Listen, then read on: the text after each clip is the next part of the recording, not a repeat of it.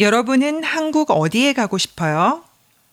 그럼 한국 어디에 뭐가 있어요? 한국 어디에 무슨 도시가 있어요? 한국에는 아홉 개의 도가 있어요. 경기도와 강원도, 충청북도, 충청남도, 전라북도, 전라남도, 경상북도, 경상남도, 제주특별자치도가 있어요. 제주특별자치도, 제주도는 섬이에요. 아주 아름다워요. 그리고 한국에는 서울특별시와 세종특별자치시가 있어요.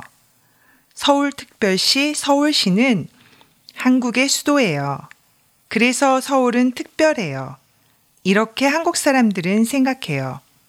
그래서 서울은 특별시예요. 그리고 또 다른 특별자치시가 있어요. 그 도시는 세종시예요. 세종특별자치시. 제주도는 시가 아니고 도지만 특별해요. 그래서 제주특별자치도예요. 제주도에는 제주시가 있어요. 그리고 한국에는 6개의 광역시가 있어요. 부산광역시와 대구광역시, 인천광역시, 광주광역시, 대전광역시, 울산광역시예요. 광역시에는 사람들이 많이 살아요.